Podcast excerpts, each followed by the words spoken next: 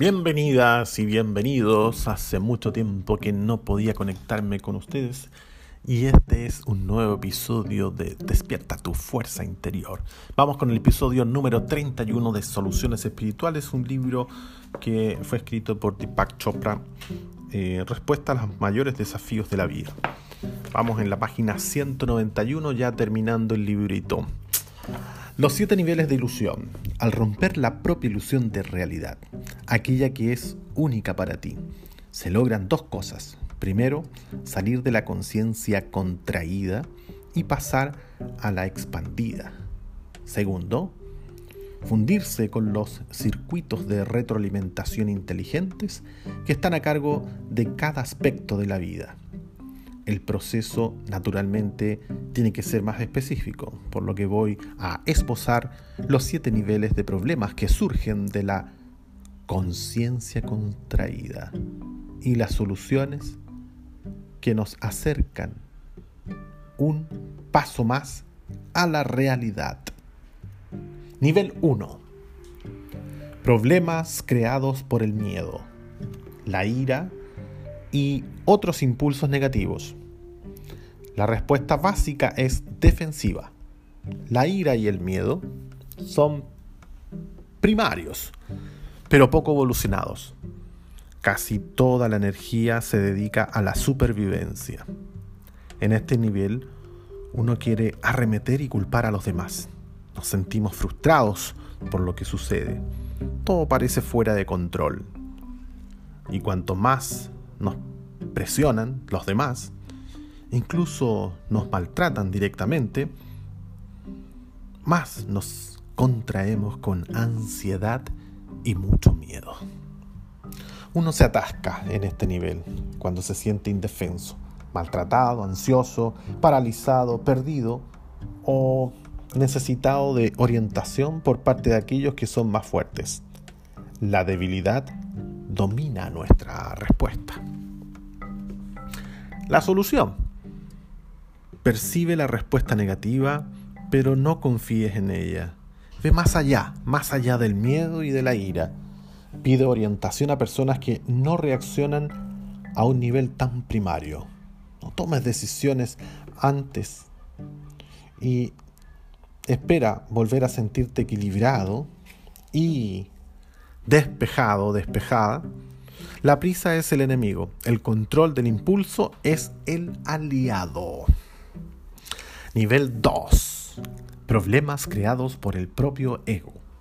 La respuesta básica es egocéntrica. Aparecen pensamientos del tipo de esto no debería pasarme a mí, no me lo merezco, o nadie hace lo que yo quiero. En este nivel no estamos asustados, sino bloqueados para conseguir lo que queremos por lo general, por lo general, porque el ego de otro se opone al de uno. Nuestra pareja no está de acuerdo con la manera en que hacemos las cosas. Nuestro papá tiene ideas diferentes sobre cómo hacer un juego. Vemos el objetivo, pero no podemos alcanzarlo a pesar de nuestros anhelos por ganar y llegar. Estamos en este nivel cuando nos sentimos exageradamente competitivos, contrariados, bloqueados por oponentes fracasos y también por pérdidas. El pensamiento está dominado por ¿y yo qué? Solución. Empieza a compartir y sobre todo a entregarte. Deja que los demás sean también el centro de atención. No te atribuyas todo el mérito. Asume la responsabilidad de los reveses. Deja de centrarte en las recompensas externas como el dinero y el prestigio. Haz que los demás se sientan iguales a ti. Tu enemigo es percibir cada situación como un triunfo o una derrota. Tu aliado es la realización interna. Nivel 3. Nivel 3. Problemas creados por el conformismo. La respuesta básica es seguir la corriente para llevarse bien. Queremos sentirnos incluidos y no llamar la atención. Pero la presión de los semejantes nos obliga a conceder demasiado. Sentimos que estamos sacrificando ciertos valores esenciales, como el respeto por uno mismo, la honestidad y la independencia. Tenemos pensamientos como, este no soy yo, o no estoy de acuerdo con lo que dicen los demás. Nos metemos en líos por hacer promesas que no podemos cumplir, aparentando ser más competentes de lo que en realidad somos, o incluso fingiendo directamente con tal de amoldarnos. Estamos estancados en este nivel cuando nos sentimos anónimos, desleales con nosotros mismos, pasivos, intimidados, coaccionados, perdidos en la confusión o vacíos. Un conformismo monótono domina el pensamiento y probablemente una necesidad de revelarse no tan secreta. ¿Qué solución tenemos? Recupera el poder que has cedido. Di lo que piensas de verdad cuando haga falta. Traza una línea cuando se violan tus valores básicos. Mantente al margen de camarillas y fracciones. Aléjate de los chismorreos, de los chismes. Aprende a cuestionar tu sabiduría convencional y el pensamiento de grupo.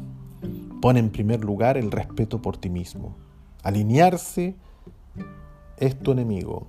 Convertirte en un individuo es y será tu aliado. Nivel 4. Problemas creados por no ser comprendido ni apreciado. La respuesta básica es aislarse. Como sentimos que los demás no nos comprendes, comprenden, nos replegamos, nos volvemos solitarios y la gente que nos rodea no nos apoya. Nos resulta difícil amar y ser amados.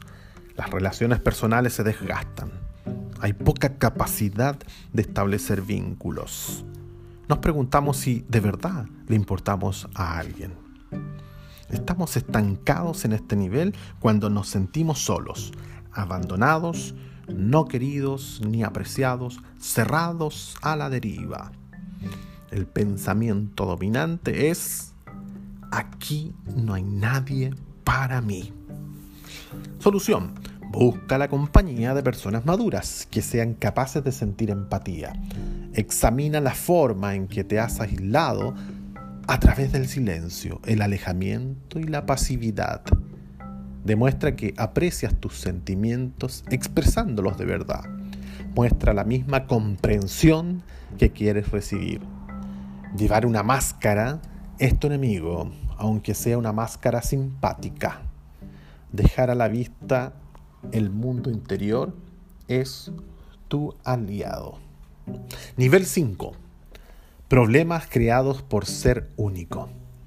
La respuesta básica es la autoexpresión sin límites. Queremos ser lo máximo en todo y este impulso nos lleva al arte, al descubrimiento, la invención y otras vías creativas, aquello que los demás llaman narcisismo. Nosotros lo llamamos inspiración. Nos sentimos frustrados a menos que la vida nos aporte algo nuevo todos los días.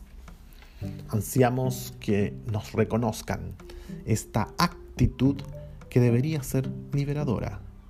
Provoca problemas para satisfacer las necesidades de otros. La autoridad nos produce resentimiento y ganas de liberarnos. Las reglas rígidas fueron creadas para los demás, no para nosotros. Estamos en este nivel cuando sentimos que reprimen nuestra creatividad, que la estupidez o conformismo de los demás nos bloquean, que respondemos solo a nuestra musa o que tenemos derecho a ser nosotros mismos a cualquier precio. El pensamiento está dominado por el tengo que ser yo mismo. Y uno se siente justificado por su propia singularidad. La solución. Establece vínculos con otras personas creativas. Permite que estas relaciones sean un cable a tierra para estar más en la realidad. Conserva tu fantasía, pero no te pierdas en ella. Comparte tus talentos por medio de la enseñanza u ofreciendo tu tiempo. Orienta a los demás. Busca inspiración y también humildad en inteligencias superiores. La vanidad es tu enemigo. La renovación constante de la imaginación será tu aliado. Nivel número 6. Problemas creados por ser un visionario. La respuesta básica es el idealismo. Poseemos un sólido sentido de la moral, pensamos poco en nosotros y queremos mejorar la condición humana. Pero esta noble visión, por muy inspiradora que resulte a algunos, provoca resistencia en otros. Perciben que queremos hacerlos sentir en falta, aunque esté lejos de nuestras intenciones. Deseamos una existencia mejor para todo el mundo, sin injusticia y con igualdad espiritual como norma. Estamos más allá de las definiciones rígidas de lo correcto o incorrecto. Pero descubrimos que mucha gente se adhiere a esas definiciones y no está abierta a que se le pongan en tela de juicio. Estamos estancados en este nivel, un nivel muy elevado. Cuando nos sentimos agobiados por los pesares de la vida, desengañados por la humanidad, desbordados por los problemas que vemos a nuestro alrededor y desconcertados por la falta de visión con la que nos topamos a diario. El estoy aquí para iluminar domina nuestro pensamiento. La solución, ejerce la tolerancia, usa los valores morales no para juzgar a los demás, sino para elevarlos. No trates de imitar modelos imposibles a grandes sabios ni a santos del pasado.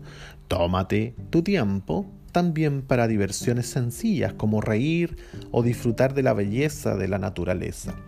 Tu enemigo es que te quieran por tu perfección. Tu aliado es que te quieran como persona, por muy falible que ésta sea. Level 7. El estado de no estar en problemas. La respuesta básica es la receptividad, la aceptación y la paz. Ya no nos perturba el yo dividido. La realidad no se presenta como el bien contra el mal, la luz contra la oscuridad o el yo contra el otro. Expresamos la plenitud de la vida que es como un río que fluye libre. Dejamos que fluya en lugar de agarrarnos a las orillas. La vida se desarrolla como corresponde, como si cada acontecimiento, por muy pequeño que sea, tuviera un lugar en el plan divino. Hemos llegado al estado de no tener problemas cuando nos sentimos espontáneamente creativos, completamente en casa en el cosmos, eternamente en paz y unidos a toda la creación. El pensamiento está dominado por el yo soy todo. Aunque no hay razón para pensar algo así, ya que la unidad se ha convertido en la manera natural de ser. Encontrar el auténtico yo. Cualquier buen psicólogo, incluso un aficionado, que haya estudiado la naturaleza humana, coincidiría, coincidiría con la lista que acabo de dar. Creo que también estarían de acuerdo en que la mayoría de los problemas tienen lugar en los niveles inferiores, donde dominan los impulsos negativos y el ego. Gran parte de la humanidad lucha por sobrevivir y cuando la vida se vuelve más fácil, se abre la puerta a la idea del ego, de que todo tiene que ver conmigo lo que dificulta que se vea de qué forma la espiritualidad hace mella en uno, y más aún que sea luz que oriente la propia vida. La manera en que funciona la espiritualidad, sin embargo, no es de abajo arriba. La lucha por la supervivencia tiene que ver con las limitaciones, un estado en el que el verdadero yo o el alma está más tapado y lejos de la vista. El mundo precisa a los grandes maestros espirituales para que nos alejen de la superficialidad de la vida. Necesitamos que nos enseñen a no creer en la máscara que lleva la realidad. Básicamente todo el mundo cree en su ilusión de realidad. No obstante, y a pesar de este hecho, el dolor y el esfuerzo no alteran la realidad real. No sepamos o no, todos estamos en el mundo, no somos de este.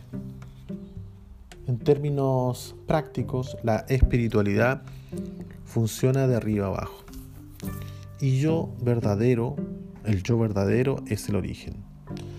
No pueden separarnos de este y por lo tanto se puede elegir.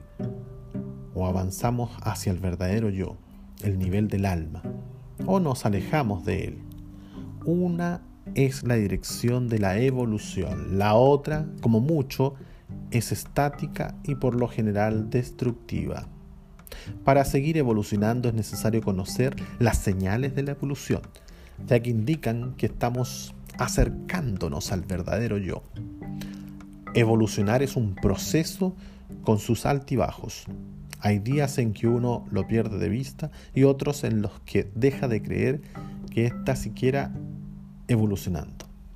Nadie es inmune a la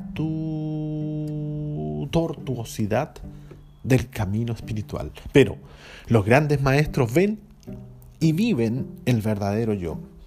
Gracias a ellos recibimos la imagen de lo que es la conciencia pura, la base del verdadero yo. Si lo tenemos presente, resulta mucho más fácil medir nuestra propia evolución. He aquí entonces las enseñanzas más importantes sobre el verdadero yo, que luego describiré con detalle. Todas ellas tienen consecuencias prácticas.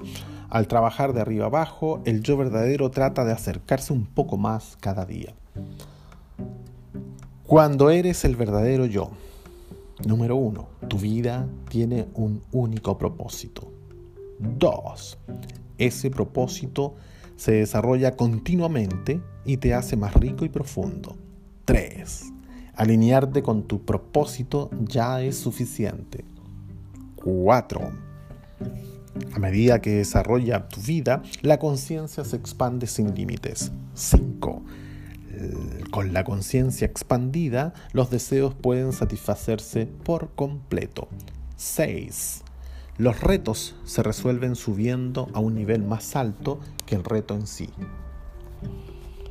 7. Tu vida es parte de un único destino humano, llegar a la unidad de conciencia. Como puede verse, aquí no se formula nada en términos religiosos. Cada punto puede reescribirse usando palabras como Dios, alma, espíritu, universo, pero no hace falta. En lugar de decir mi vida tiene un único propósito, podría decirse Dios ha dado un único propósito a mi vida. Y aunque cambien las palabras, la realidad es la misma.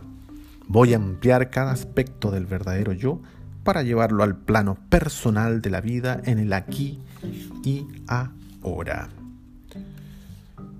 Tu vida tiene un único propósito. La mente humana está orientada hacia la meta y cada día aporta nuevos deseos de alcanzarla. Con una familia que atender, relaciones que nutrir, cosas que adquirir y una carrera la que, de la que ocuparse. El propósito a corto plazo aparece casi automáticamente. Y aunque alguien pierde de vista el propósito, nos preocupa que esté muy deprimido. No hay necesidad de introducir la espiritualidad hasta que la pregunta cambia. ¿Tiene un propósito tu vida? Ah, ¿Tiene un propósito la vida? Esta última es mucho más incierta y abre una brecha que es necesario cerrar. La sabiduría tradicional siempre concibe que la vida tenga un propósito que puede expresarse de diversas maneras. El propósito de la vida es descubrir quién eres en realidad, crecer y evolucionar, llegar a estados más elevados de conciencia, experimentar lo divino, llegar a la iluminación. Si nos sentimos realizados en alguno de estos niveles, estamos alcanzando nuestra visión y no solo satisfaciendo las exigencias de la vida cotidiana. Una visión mayor cierra la brecha entre uno mismo y el universo. Si la vida en sí tiene un propósito, nuestra existencia encaja en el orden cósmico. La amenaza de que la existencia no tenga sentido, que llevaría a la ansiedad y la desesperación. O, por qué no, a una dolorosa sensación de soledad. Desaparece cuando uno está seguro de su sitio en la creación. Ok, llegamos hasta aquí porque ya es demasiado de lectura por hoy. Nos estamos viendo en una próxima oportunidad, quizás a lo mejor unos tres meses más. Ah, nos vemos. Chau.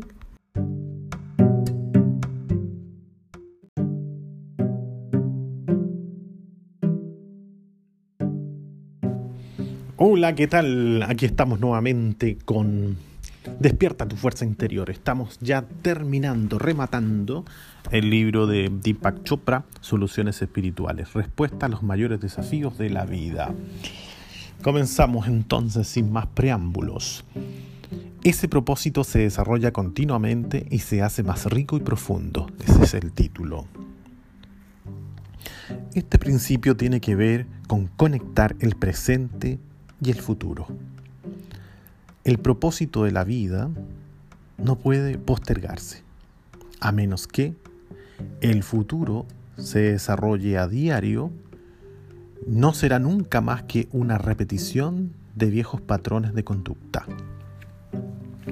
Los psicólogos observan que la razón de que los ancianos estén satisfechos al mirar atrás por una vida bien vivida es haber superado muchos retos a lo largo de los años. A aquellos que encuentran la vejez vacía y amarga, les ha sucedido lo contrario. Las relaciones no les han funcionado. La profesión se les ha quedado corta. La familia se ha desmembrado. En otras palabras, cada día tiene consecuencias a largo plazo.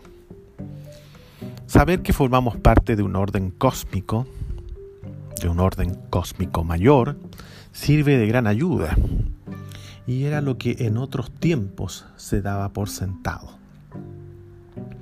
En las épocas rígidas de la fe, o también por la fe, la gente vivía para gloria de Dios o para alcanzar la salvación.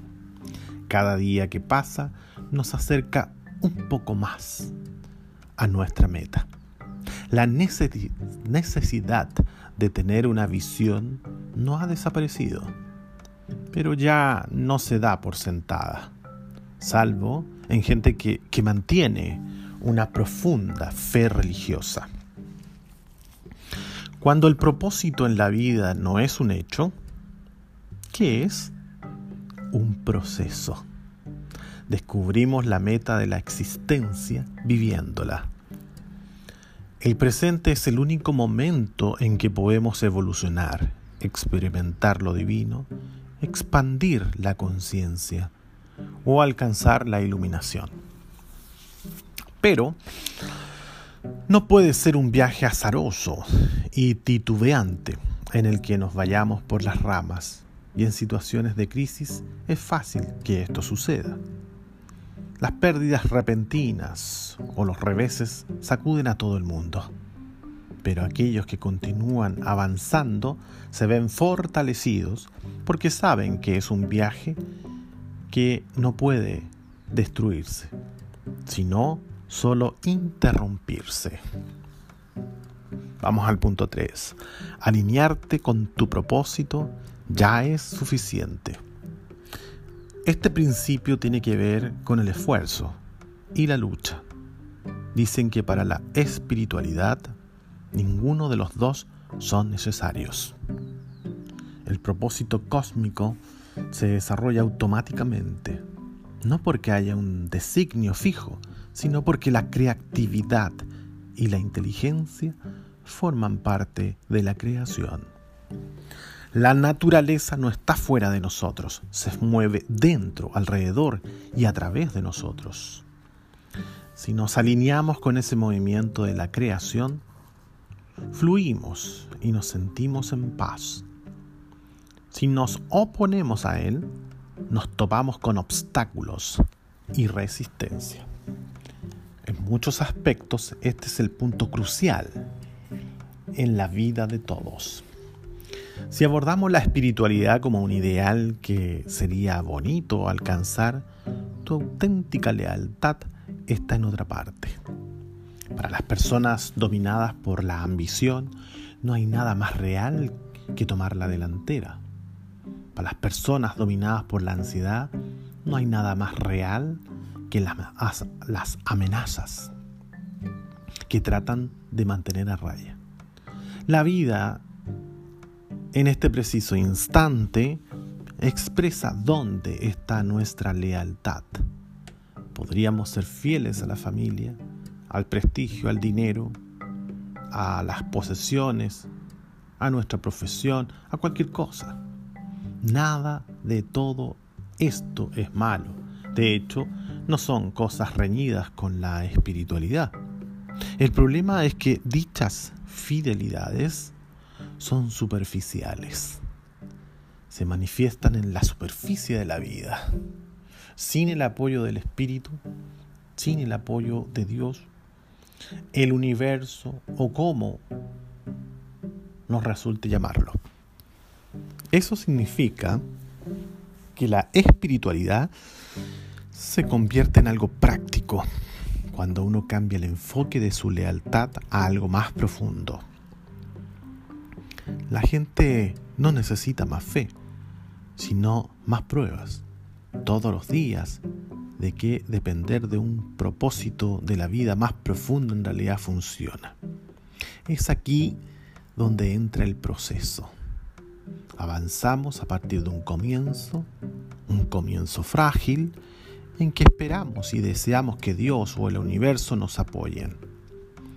Luego llegamos a la mitad del camino, donde creemos firmemente que nos apoyan. Y por último, llegamos al lugar donde sabemos que nos apoyan. Pasamos de esperar a creer y luego a saber. Es el desarrollo natural de cada día y de cada vida. Y no se trata de un viaje que lleve años y años. Cada día puede brindarnos la satisfacción de esperanzas y deseos y aportarnos la transformación de estos en la certidumbre de que nos cuidan, nos comprenden y nos nutren. Número 4. A medida que se desarrolla tu vida, la conciencia se expande sin límites, en forma ilimitada. Este principio nos dice que el apoyo provendrá de la propia conciencia. Para que continúe el proceso de desarrollo, este debe crecer por dentro. Por fuera, la vida plantea nuevos desafíos. Aquello que los hace nuevos es que las viejas respuestas no funcionan para resolverlos. Los enigmas de hoy necesitan respuestas de hoy.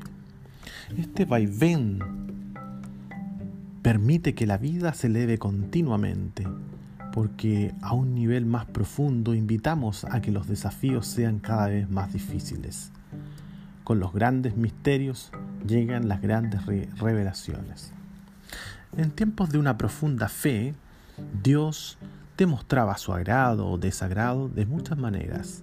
Cada creyente vigilaba si la deidad lo favorecía o no. La enfermedad, la pobreza y la desgracia eran señales de que Dios, el universo, la divinidad, le había vuelto la espalda. La riqueza, la felicidad y los días brillantes indicaban que la luz divina caía sobre él.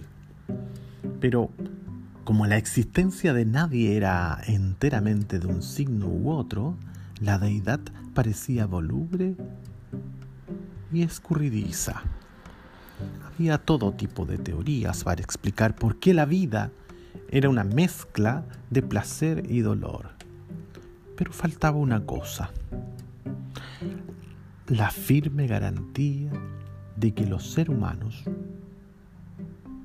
contaban con los favores del universo. La espiritualidad más amplia que toda religión, y será así, mientras un creo forcejea con el pecado y otro con el karma, la sabiduría amplia no considera a Dios como un poder externo, sino mira hacia el interior, a la conciencia el hecho de que la vida disponga de respuestas incorporadas nos da la clave de por qué Jesús hacía hincapié en vivir el presente. Por tanto, no os preocupéis por el día de mañana, porque el día de mañana cuidará de sí mismo. Bástele a cada día sus propios problemas. Ese es Mateo 6:34. Y para que sus oyentes no se estancaran en la palabra problema, hay otra enseñanza de Jesús sobre cómo separarlos. Mirad las aves del cielo que no siembran ni ciegan, ni recogen en granos sus granos en graneros. Y sin embargo, vuestro Padre Celestial las alimenta. ¿No valéis vosotros mucho más que ellas? Mateo 6:26. El budismo da la misma enseñanza más metafísicamente. Cada pregunta se responde a sí mismo. De modo que si buscamos dentro la misma existencia de un problema, significa que hay solución. Número 5. Con la conciencia expandida, los deseos pueden satisfacerse por completo. Este principio nos dice que la espiritualidad produce más satisfacción, no menos. El camino se desarrolla a través de la expresión de la vida que tiene lugar una vez que la conciencia se expande. Ambas van de la mano vemos más posibilidades, tenemos menos miedo. Cuando actuamos, nuestra obra dan resultado y el éxito engendra éxito. Todo esto puede sonar bastante ajeno a la creencia religiosa tradicional. En la renunciación y las tentaciones de la carne son mucho más familiares. El, el conflicto entre vida terrenal y espiritual fue un hecho durante muchos siglos. Todo depende de cómo veamos los deseos. Si los consideramos algo egoísta, equivocado o pecaminoso, es natural que Dios los desapruebe. Lo que ocurre no es un castigo aceptado por la mano de Dios, sino que nosotros mismos cortamos los canales que llevan a la realización. Los deseos censurados provocan conflicto interno. Uno quiere al mismo tiempo, no quiere que se hagan realidad. Cuando la gente dice, tengo que enfrentar esta tarea, tengo que refrenar el impulso, se refiere a este conflicto. La noción de que Dios, el alma o el universo apoyan este conflicto interno es un error garrafal.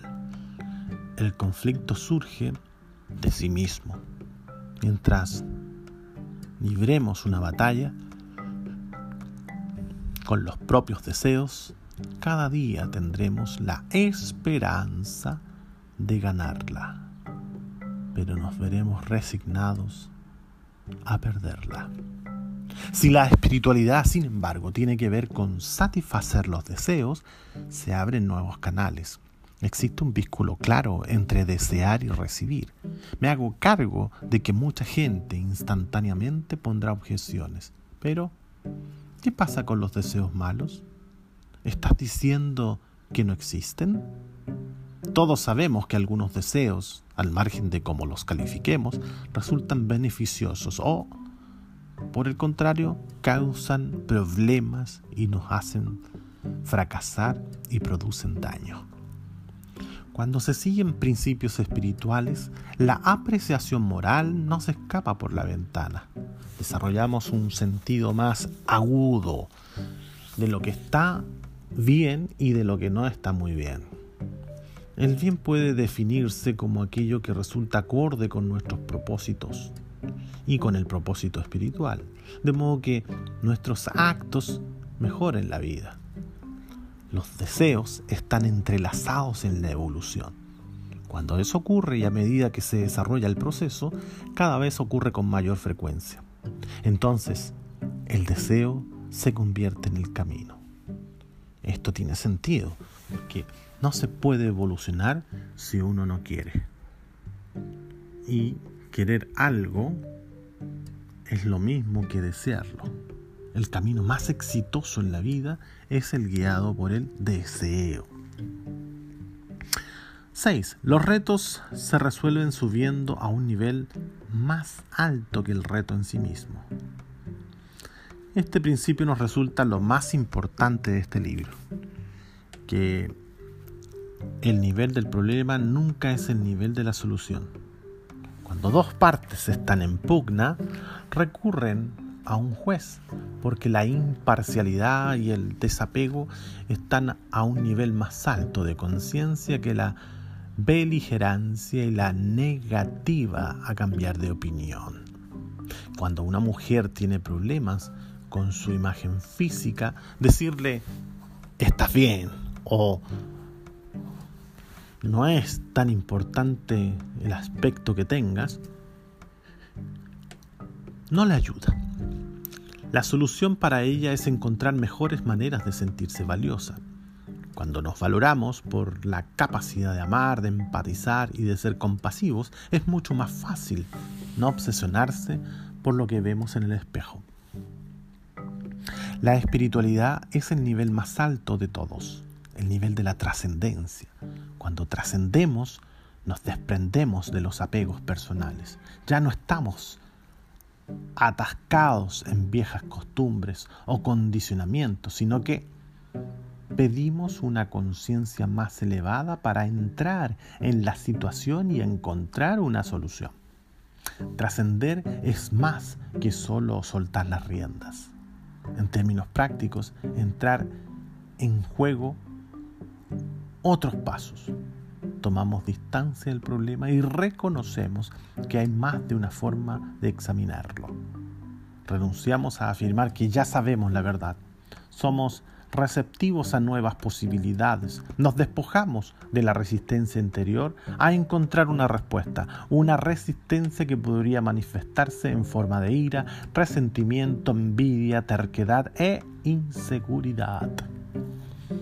Por último, aceptamos la posibilidad de que la respuesta se presente de distintas maneras, lo que significa que estamos alerta a cambios inesperados, tales como que el peor enemigo de repente esté de acuerdo con nosotros, o un rencor de hace mucho tiempo desaparezca.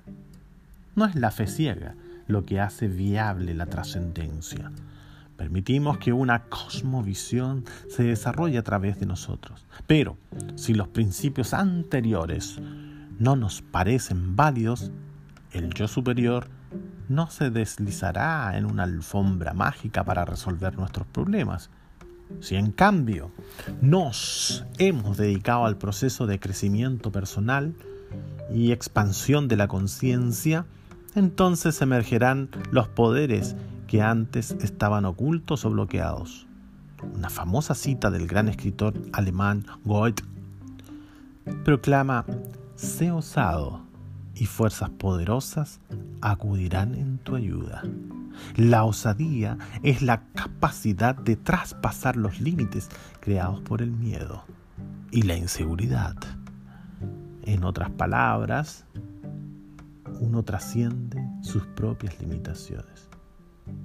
No se exigen pruebas de valentía. Como queremos resolver problemas subiendo a un nivel más alto que el problema en sí, es una de las formas más prácticas y naturales de superar con éxito las situaciones difíciles que nos aquejan. Vamos por el número 7. Tu vida es parte de un único destino humano, llegar a la unidad de conciencia. Este principio nos, habla de la armonía subyacente que hay en la vida. En la superficie predominan las diferencias, cada uno de nosotros está orgulloso de ser único y distinto. Sin embargo, la causa de la discordia proviene del mismo factor. Si ellos son diferentes de nosotros, tenemos automáticamente un motivo para sentirnos distanciados de ellos o incluso para ser hostiles. Las luchas y violentos conflictos aparentemente interminables están arraigados en las diferencias que desembocan en el odio irreconciliable.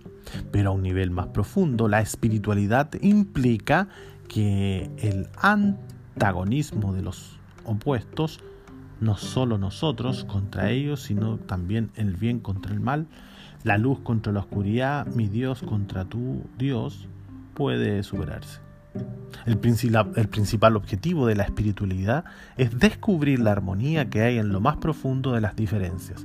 No se trata de un proyecto pasivo, alimentado por la curiosidad. La unidad es el estado más puro de conciencia, como afirmaba el eminente físico Erwin Schrödinger. Conciencia es un singular que no tiene plural. Hay solo una conciencia que tú y yo expresamos de manera únicas. El origen está dentro de cada uno y el objetivo de toda vida, por muy distinto que parezca en la superficie del, de los demás, es llegar a ese origen. A esas alturas ya no hay divisiones entre dentro y fuera, pues se ha alcanzado el estado de la unidad. No doy cuenta de que esta afirmación quizá suene increíblemente altisonante. Cuando uno está preocupado por el pago de la hipoteca, con quién está saliendo su hija adolescente o la amenaza del extremismo en el mundo, la validez de la unidad de la conciencia parece nula. No obstante, es de lo más pertinente ya que todas las soluciones espirituales proceden del nivel de la unidad. Las cosas que calificamos de inspiradoras, perspicaces, creativas, intuitivas o reveladoras son mensajes que provienen de esa fuente. En otras épocas el vocabulario religioso tenía prácticamente el monopolio de cómo concebir la unidad de conciencia. Sin Dios, el alma o la gracia divina no había modo posible de hacerlo. Este libro, en cambio, trata de las soluciones prácticas, precisamente por esta razón. Lograr que el verdadero yo sea válido en nuestra vida aquí y ahora, right now. Es la única manera de que éste cobre vida. Fuera del contexto de la religión, cada experiencia tiene lugar en la conciencia.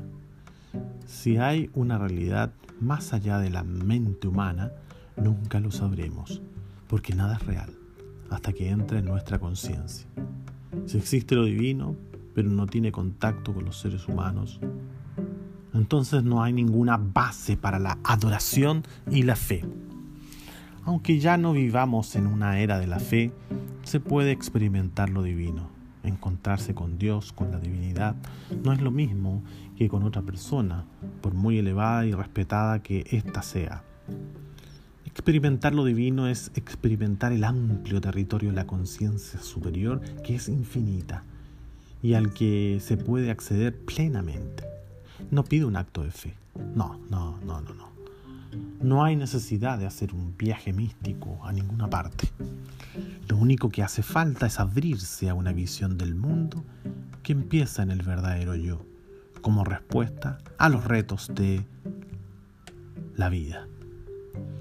Como todo el mundo enfrenta a estos desafíos, existen grandes motivaciones para ver si se pueden encontrar soluciones mejores. Si alguien pregunta ante una situación particular qué es una solución espiritual, la mejor respuesta es búscalo y lo sabrás. Cuando los problemas más graves dan con las respuestas correctas, se produce un encuentro profundo del yo y con el yo. Este libro ha sido escrito para hacer posible dicho encuentro. El encuentro del yo con el yo. Ya finalizando, no queda nada, nada, la esencia. Título. La conciencia está diseñada para llevarnos a las soluciones. Lo único que hace falta es dejar que se desarrolle en forma natural y espontánea. No es un proceso pasivo. Hay que participar para desbloquear el flujo de la propia conciencia. El principal bloqueo es la ilusión de realidad, que nos atrapa en sus limitaciones. Todos creemos que nuestra ilusión de realidad es lo que vemos. Todos creemos en nuestra ilusión de realidad. Nos sentimos incómodos con el infinito y sus posibilidades ilimitadas. Cuando nos desprendemos de la ilusión de la realidad, automáticamente expandimos la conciencia y la vida deja de ser sobre todo una lucha. El gran secreto que la ilusión nos oculta es que siempre estamos conectados con el verdadero yo que existe en el nivel del alma. El verdadero yo impulsa la evolución personal, envía mensajes a través de la institución, intuición, perdón, y la percepción y la imaginación. El verdadero yo impulsa la evolución personal, envía mensajes a través de la intuición, la percepción y la imaginación. Organiza el mejor resultado posible de cualquier tipo de situación. Cuanto más cerca estemos del verdadero yo, más podremos depender completamente de la conciencia. Eso ha sido todo. Por fin hemos llegado al fin de este libro. Nos costó muchas sesiones. Esta ya es la última. Nos estamos viendo con una próxima lectura que pronto, pronto, pronto la informaré. Gracias y nos vemos.